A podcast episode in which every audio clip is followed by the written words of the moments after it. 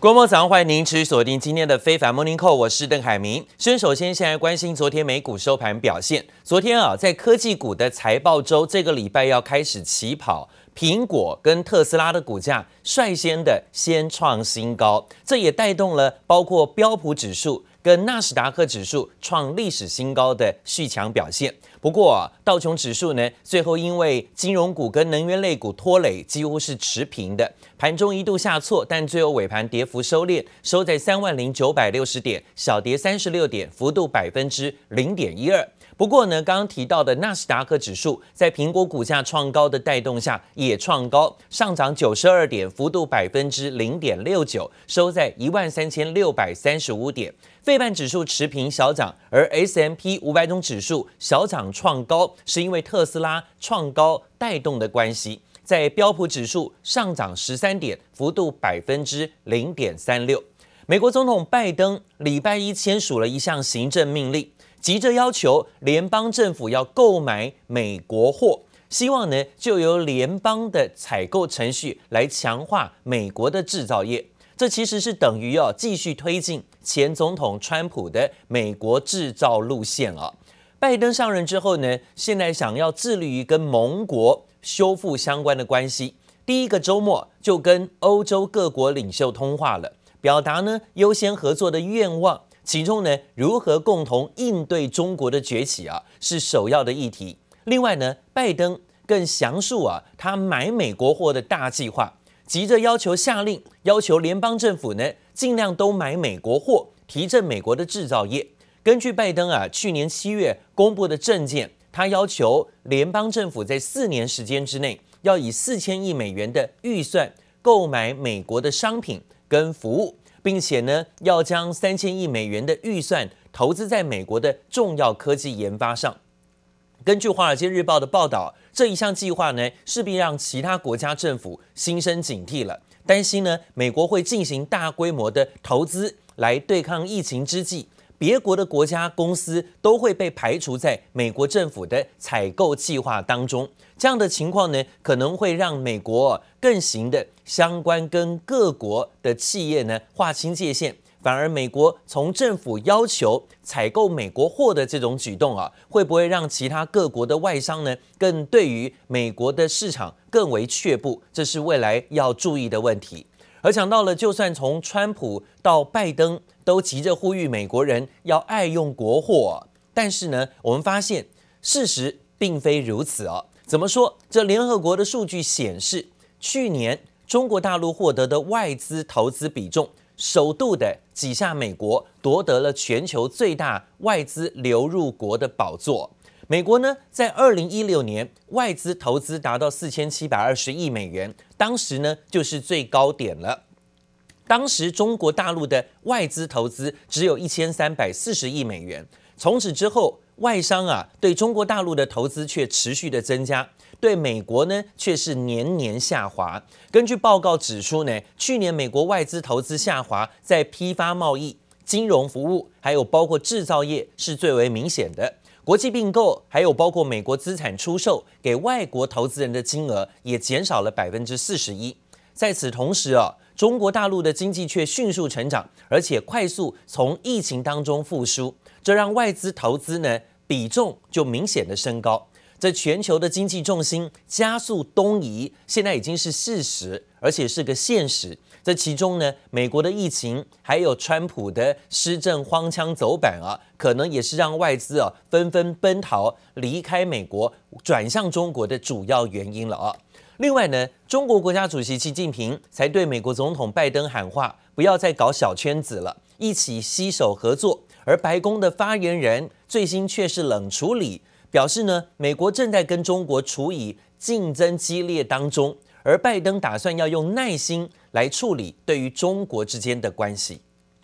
Uh, we're, we're, we're starting from a, a, a, an approach of patience as it relates to our relationship with China. Our view, the president's view, is we need to play uh, a better defense, which must include holding China accountable uh, for its unfair and illegal practices and making sure that American technologies aren't facilitating China's military buildup.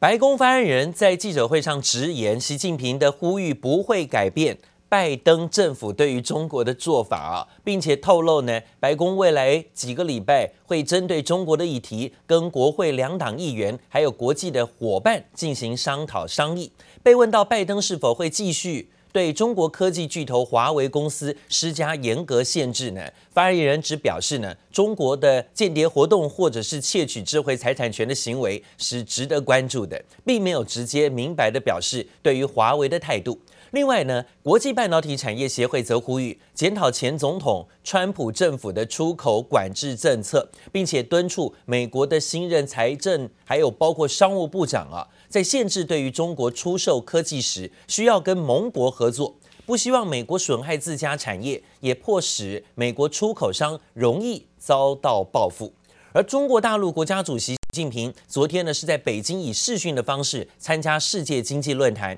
他说呢要继续实施互利共赢的开放战略，推进高质量的一带一路建设，要恢复呢超大市场的优势跟内需的潜力，也要替啊世界的经济来注入新的动力。很明显可以看到，从拜登政府好延续川普呢美国制造业好持续扶植的政策，再对应到呢昨天啊这习近平在最新的这个全球论坛当中的谈话，发现到了中国现在反而呢是对外持续的开放，而美国反而呢是关起门来啊想要扶植自己的美国制造业啊。这对于美国的科技制裁，习近平也在这里持续的重话重批抨击美国。表示呢，当今世界如果走向对立、对抗的这种分歧之路，无论是搞冷战、热战，或者是贸易战，甚至是科技战，最后损害的都是全球人啊各国的利益，也牺牲了人民的福祉。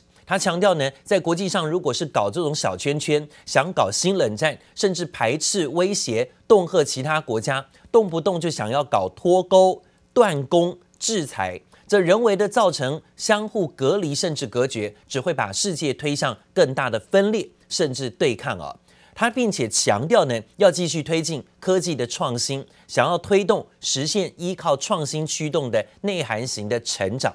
而提到了中国国家主席习近平在以视讯方式呢出席世界经济论坛达沃斯的议程发表致辞，这是二零二一年出席首场国际的多边活动。这也是美国新政府上台之后，呃，习近平首次对全球发表演说。在国际上搞小圈子、新冷战、排斥、威胁、恐吓他人，动不动就搞脱钩、断供、制裁，人为造成相互隔离甚至隔绝，只能把世界推向分裂甚至对抗。对抗将把人类引入死胡同，我们绝不能再走那条老路。习近平强调，国际应该要透过多边机构应对疫情挑战，而不是搞小圈圈啊，动不动就脱钩、断供、制裁，还说什么要搞新冷战，这只会把世界推向分裂，甚至对抗。言谈当中呢，除了明确表示对美国川普政府的不满，也借此机会啊，向新上任的美国总统拜登进行喊话，要呼吁呢是要建设开放世界经济，不要再搞割裂贸易、投资、和技术投资的壁垒，这都对于世界经济啊没有太大的帮助，反而呢希望能够大开放、大合作，让世界经济注入更多的动力啊。而面对美国总统呃拜登上任之后呢，在新政府将会从严持续监管脸书跟亚马逊等等的科技巨头，不惜砸重金在游说政界来维护他们自身的利益。脸书跟亚马逊去年用于游说于联邦政府跟国会的费用，连续两年